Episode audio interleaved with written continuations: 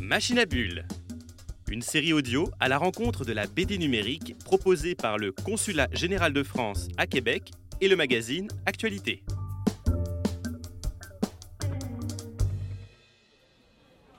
Pour parler des relations entre la bande dessinée et le numérique, on s'entretient aujourd'hui avec Pénélope Bagieux, autrice de bande dessinée.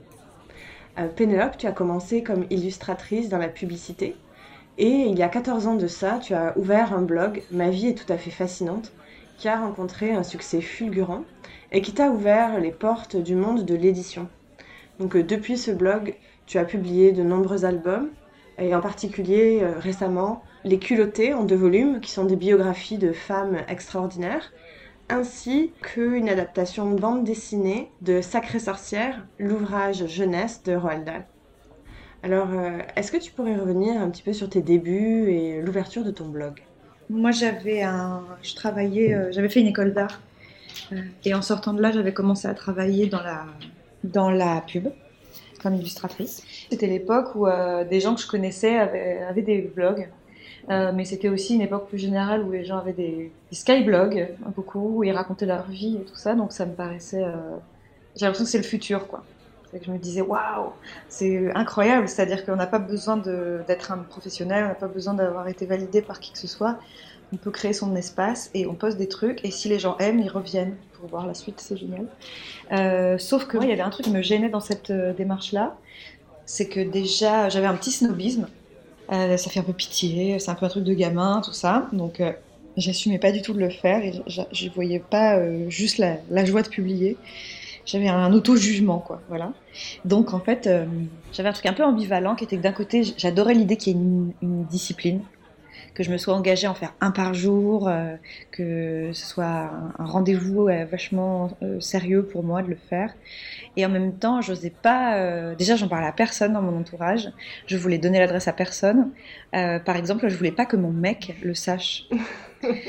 C'est-à-dire quand je faisais des, ouais, quand je faisais des posts, je, le faisais en cachette. Je voulais pas qu'il voit parce que j'avais peur d'être jugée. Il y avait une partie de moi qui disait que me disait que j'avais pas envie que les gens aient accès à des choses personnelles comme ça. J'aimais bien que ça allait, ça allait me mettre euh, euh, une pression de savoir que des gens que je connaissais regardaient. J'aimais bien l'anonymat et puis en même temps j'avais un peu honte.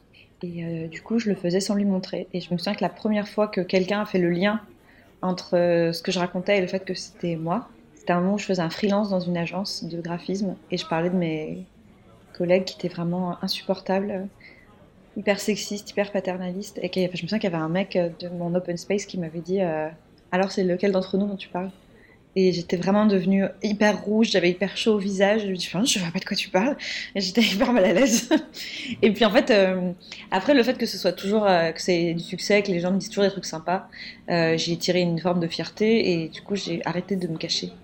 Et j'ai commencé à le prendre très au sérieux, quoi. Et à me dire, bon bah en fait il y a des gens qui me lisent.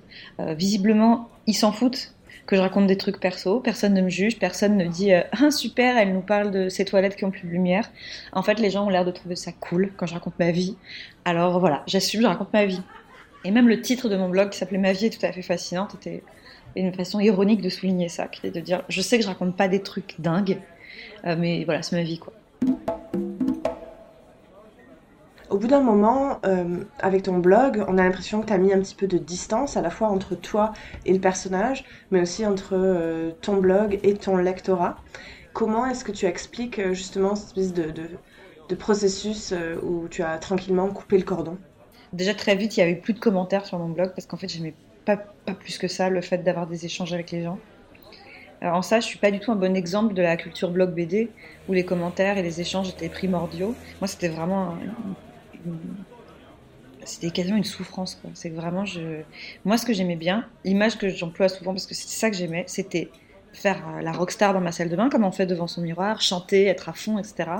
Savoir qu'en fait c'est un miroir sans teint et qu'il y a des gens qui regardent. Je sais qu'ils existent ces gens, mais je veux pas du tout les voir. Je veux pas du tout avoir de retour euh, parce que ça me paralyse en fait. Même si c'est 99% du temps pour me dire des choses gentilles, moi ce qui m'a bloqué assez vite dans l'expérience de, la BD en ligne, c'était les retours des gens. Alors je sais que pour plein de gens que je connais, c'était la force du truc, c'était de dire qu'est-ce que c'est galvanisant d'avoir les retours des gens. Et moi, j'aimais bien l'approbation silencieuse. J'aimais bien me dire les gens continuent à revenir, c'est qu'ils aiment bien. Dès le début, je m'étais dit que je racontais pas de choses de ma vie privée, à part euh, mettre en scène mon mec, mais de manière très impersonnelle, quoi. Plutôt dans un truc un peu de euh, d'un sidekick, quoi. Mais je racontais pas de choses euh, personnelles. Je ne pouvais pas parler de ma vie professionnelle, en gros. En fait, on peut pas vraiment parler de son travail. quand ça allait pas ou que j'avais des problèmes, j'en parlais pas. En fait, c'était vraiment. Mais à la limite, moi, je pense que c'est comme ça que ça fonctionne. L'autofiction, c'est quand on choisit les endroits, les, endroits qui resteront des zones d'ombre dès le début, et que petit à petit, on devient un personnage. C'est-à-dire, on s'appartient pas, c'est pas vraiment nous. Euh, euh, parce que sinon, déjà, très vite, on n'a rien à raconter. Et puis parce qu'on se permet pas la même amplitude euh, dans ce qu'on raconte si on parle vraiment de soi. On va avoir moins de mal à exagérer, à, enfoncer le clou, à, torturer un peu le personnage si c'est plus nous, c'est pas grave. Et en fait, au bout d'un moment, il a fallu carrément que je, je trouve un moyen de couper le cordon vraiment de manière définitive avec toute possibilité de croire que c'est vraiment moi. Et du coup, euh, je suis devenue un renard. Aussi, de moi, mon vrai engouement pour le fait d'écrire des bandes dessinées. C'est qu'en fait, plus ça allait, plus j'avais vraiment envie de faire des livres. Et l'expérience de raconter des histoires courtes euh, avec aucune possibilité d'exploration de personnages ou de, ou de psychologie de personnages, ça me limitait vachement en fait. Ça m'amusait plus le un gag, une punch, un gag, une punch. C'est le moment où j'ai arrêté Joséphine aussi. Euh, voilà, j'avais envie d'écrire des histoires longues. Internet, c'est aussi euh, la culture de la gratuité, des échanges de visibilité et parfois euh, des problèmes de respect des droits d'auteur. Est-ce que euh, toi, dans ton travail, dans ta carrière, tu as déjà été confronté à ce genre de problème? Mmh, Bien sûr. Ah oui, ça m'est arrivé beaucoup, beaucoup.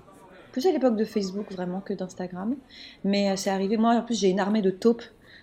tu peux faire confiance à, radio délation, euh, des gens qui me suivent, qui m'envoient dès qu'ils voient passer des trucs. Genre qui me disent, euh, c'est pour te dire, il y a une page Facebook de trucs, euh, genre de produits pour régime, qui utilisent un dessin à toi. Alors moi, ça, je suis mais sans pitié. Je déboule dans la minute et j'ai des messages hyper protocolaires où je dis bonjour. Sauf erreur de ma part, vous utilisez mes images sans mon autorisation. Mais si une entreprise se fait de l'argent avec le dessin des artistes, elles doivent les rémunérer. Et quand ces gens ont le toupet d'oser invoquer l'argument de la visibilité. Bah, comme on dit, on paye pas son loyer en visibilité, quoi. Hein. Je pense qu'il y a une responsabilité de la part des gens euh, qui ont une carrière plus installée, comme moi, d'être intransigeante avec ces gens-là, pour qu'ils fassent pas ça avec les autres gens aussi. Euh, c'est plus facile à dire pour moi de dire ça à 40 ans que euh, quand j'en avais 20 et que évidemment que quelqu'un me disait alors j'ai un super deal à te proposer, je vais te prendre toutes tes images gratos, mais je vais les mettre dans ma newsletter. Et du coup, des tas de gens vont voir ton travail. Et eh ben, ouais, c'est cool. Et quand ils disent, bon, et alors si avec vous c'est pas possible, est-ce que. Et ça, ça, me rend dingue quand on me fait ça, quand des, des, des, gens qui veulent faire ça me disent, bon, ok, ok, j'en ai compris, on peut pas utiliser votre travail gratos. Mais est-ce que vous pourriez nous recommander d'autres dessinatrices moins connues, euh, un peu dans le même style que vous, que ça pourrait intéresser un échange de visibilité c'est vraiment les mecs en recul devant rien quoi. Ils disent bon d'accord d'accord on peut pas te la faire à toi, mais il y a sûrement des gens plus jeunes un peu cons à qui on peut la faire non? Alors là ça me ça me rend encore plus dingue. Mais après jamais je jamais je jugerai le fait que quelqu'un accepte un travail dans un métier aussi dur euh, pour mille raisons que les métiers de création et le dessin en particulier on a besoin de travailler en fait. Donc euh, c'est pas à nous les dessinateurs de faire des choix moraux. En tout cas tant que matériellement on peut pas se permettre euh, d'être difficile.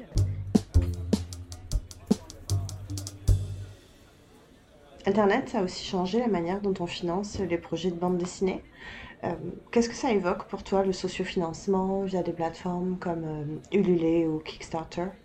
Je trouve ça super et je suis très contente de voir que ça se développe de plus en plus. Par exemple, j'avais été vraiment, euh, j'avais regardé ça avec un seau de popcorn quand Laurel avait lancé sa BD je jubilais, je jubilais parce que très honnêtement, quand elle a lancé son truc, est-ce que je connais moi des éditeurs qui m'ont dit j'ai regardé, j'ai regardé le truc de L'Oréal, c'est pas mal, c'est pas mal. Bon après, euh, bonne chance à elle pour euh, réussir à lever autant d'argent qu'avec un contrat d'édition et bonne chance à elle pour euh, gérer tout ce que qu'est-ce que c'était mais jouissif de l'avoir levé des centaines de milliers d'euros et en avoir rien à carrer des éditeurs et qu'ils soient obligés d'admettre et de dire ouais d'accord c'est vrai bon, c'était pas mal ce qu'elle a fait euh, bravo à elle tu dis mais les mecs j'espère que vous entendez le vent du le vent du changement qui souffle au loin vous entendez à quel point ça veut dire que vous allez devoir devenir vraiment des très très bons éditeurs si vous voulez pas devenir accessoire. Parce que si vous vous contentez d'imprimer des livres et de les vendre, vous allez mourir.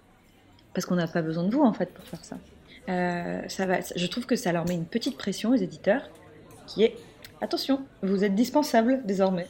Regardez, quelqu'un peut se faire des centaines de milliers d'euros sans vous euh, et tout gérer de A à Z sans vous. Alors c'est du boulot. Moi honnêtement, je suis admirative de comme elle a dû faire la gestion des stocks, les envois et tout. Ça va être un bordel. J'imagine pas. Mais, euh, mais c'est cool de se dire euh, qu'une meuf toute seule a écrit une BD, après elle l'a éditée. J'adore. Trouve qu'en France, on a un petit train de retard. Par exemple, je me souviens à chaque fois que je parlais de ça avec des auteurs québécois, euh, les, les, 1000 ans d'avance qu'avaient les auteurs québécois sur euh, l'auto-édition par rapport à la France. Euh, qui était vraiment où il y a je sais pas il y a 10 ans moi je voyais ça comme un pis-aller de je n'ai pas d'éditeur j'arrive pas à avoir d'éditeur donc je m'auto-édite et je me souviens c'est une conversation que j'avais avec Sviane il y a vraiment plus de 10 ans et elle me vraiment elle était hyper étonnée elle me disait mais non mais c'est une façon de contrôler ton projet de A à Z de tout choisir de vraiment gérer l'objet. C'est magnifique en fait de t'auto-éditer. Et pour moi c'était terrifiant. Je comprenais pas l'intérêt en fait. Et en France, on, est, on, est, on était, on était assez en retard sur l'auto-édition. Et d'ailleurs, c'est un, débat qui est revenu euh, pas mal sur la scène euh, récemment parce que euh, dans les statuts d'auteur et tous les débats qu'on a autour de la rémunération des auteurs et du statut d'auteur avec les différentes ligues des auteurs en France, il y a eu un moment une possibilité de rémunérer différemment les artistes, enfin les dédommager différemment pour des trucs pas du tout intéressants d'histoire de, de caisse de retraite, de trucs comme ça, en fonction de est-ce qu'ils sont auto-édités ou pas et d'essayer de faire une, limite entre les vrais auteurs et les faux en disant un vrai auteur, pardon, mais il y a quand même un éditeur avec lui. Sinon, c'est que c'est juste euh, qui avait dit oui. Alors ça veut dire que n'importe qui qui a, décidé qu'il écrivait son petit livre dans son coin. ah bah ça c'est quand même la définition d'un auteur. Hein. C'est-à-dire euh, ramenons-le à sa définition euh, la plus simple. J'écris des choses et des gens ont envie de me lire. Je suis auteur. Voilà, hein. c'est quand même pas du tout plus compliqué que ça. Mais d'essayer de faire une hiérarchie entre les vrais auteurs qui ont un vrai livre avec un éditeur et les, et les, et les petits wannabes qui font des nanorimo. Non, mais c'est le snobisme. Après, ça, c'est le milieu de la littérature française, c'est encore autre chose, mais c'est incroyable. L'envie de dire, vous ne faites pas partie du club. Voilà. Aujourd'hui, la bande dessinée sur Internet, ça passe beaucoup par les réseaux sociaux. Euh, et tu es, ben, justement, tu es très active euh, sur Instagram. Par exemple, cette année, tu as participé au défi de dessin Inktober qui est une sorte de défi de dessin où on doit tous les jours publier un, dessin fait à l'encre. Euh, quelle est ta vision de la place aujourd'hui des réseaux sociaux dans le milieu de la bande dessinée? Ben, En fait, euh, moi, en ce qui me concerne, les réseaux sociaux ont tué le blog pour moi. Euh, je sais pas ce qu'il en est d'autres. Je sais pas si des gens ont encore vraiment beaucoup de blogs BD, euh, mais on a tous migré quand même vers Instagram, quoi. Donc, euh, sauf que moi, en, route, j'ai perdu le fait de raconter des histoires. C'est que j'ai jamais réussi à me mettre à faire de la BD sur Insta, vraiment. Euh, par pas envie, en fait. En revanche, euh, j'adore les comptes qui font des BD sur Instagram. Je trouve ça génial. Et, mais je me dis, c'est des gens qui créent des bandes dessinées en ayant en tête le format, le déroulé, c'est-à-dire que ce soit des cases où on, va balayer pour lire une histoire, une, une case puis l'autre. C'est-à-dire que dès la conception de l'histoire, il y a un format, quoi. Euh, donc je pense qu'on a vraiment perdu beaucoup euh, par rapport à l'époque où on avait notre espace qui était les vlogs BD, euh, où on pouvait faire des choses, où on, faisait défiler, un truc long, enfin il y avait un truc, il y avait un contrôle de, la totalité de la production qui était vraiment plus sympa en fait. Alors que maintenant, bah, il faut que ce soit carré, il faut que ce soit pas plus de 10 images, il faudra faire deux postes, et il faut qu'il n'y ait pas de nudité. il, faut, voilà, il faut avoir en tête des paramètres qui ne devraient pas rentrer en ligne de compte. Euh, dans l'imagination des artistes, mais on est tributaire de cette plateforme, donc on n'a pas trop le choix, je pense. Pour ce qui est de faire juste des dessins, je trouve que c'est formidable. Euh, je sais pas où j'aurais pu faire ce rendez-vous d'un truc comme un Inktober. Euh, rendez-vous avec moi-même, hein, j'entends. Parce que moi, c'est pour ça que j'ai aimé faire ça. C'est que je me suis obligée à dessiner pour rien, dans aucun but précis, tous les jours pendant un mois. Donc, c'est la, beauté de Inktober. Mais voilà, euh, Instagram est. Je trouve qu'Instagram est fait pour ce genre de démarche. C'est fait pour se dire je me fais un défi de dessin, euh, euh, dessine ce personnage à ta manière, les draw dessin your style, que je trouve. Ce genre de truc, je trouve que vraiment c'est les moments jolis d'Instagram. Et, et puis même plus simplement tous les gens que j'ai commencé à suivre que par Instagram. Jamais je connaissais, enfin, je connaissais pas autant de dessinateurs avant. Parce que j'ai l'impression que les blogs ça marchait par euh, lien. on avait notre notre blog roll sur le côté où on faisait des liens vers les copains. Euh, de temps en temps, quelqu'un disait allez voir le boulot de machin, c'est super, mais c'est tout. Euh, et donc, on restait quand même un peu dans l'entre-soi tout le temps. Il y avait assez peu de découvertes finalement que Instagram où, moi, il suffit que je vois passer deux images de quelqu'un où je trouve que c'est joli, ça y est, je le suis, puis il fait partie de mon quotidien après. 80% des gens que je suis sur Insta, c'est des gens qui, juste qui postent des beaux dessins. Ma timeline, elle est très belle, quoi. C'est un vrai bonheur de, la regarder. Euh, moi, j'ai du mal à m'en servir dans un but vraiment professionnel. Donc, l'internet permet de créer comme ça des communautés, euh, de peut-être de resserrer les rangs, mhm. et, ça permet donc de créer peut-être plus un esprit de corps, euh, de faire passer vos revendications. J'avais déjà découvert ça avec la bande dessinée. Avec le collectif des créatrices de bande dessinée, on avait déjà quand même bien mis ça en place, euh, de mettre en commun les problématiques qu'on rencontre en tant que femme dans ce métier, se mettre en garde contre des gens se demander si collectivement on accepte ou pas un truc, euh, est-ce qu'on a une revendication même institutionnelle par rapport à un festival, par rapport à des choses comme ça. Donc euh, ce, truc très fédéré, on l'avait quand même déjà avant. Euh, ce que ça a apporté de différent, Instagram, c'est notamment vraiment pas mal sur le truc de, du plagiat, de, des tarifs. De, gens qui s'approprient le travail des autres, etc. C'est beaucoup plus immédiat quand on s'envoie des messages Twitter ou Insta pour se prévenir d'un truc, se dire est-ce que je sais pas si tu as vu que tel site reprend des, en fait, euh, il y a une vraie euh, vigilance commune, j'ai l'impression.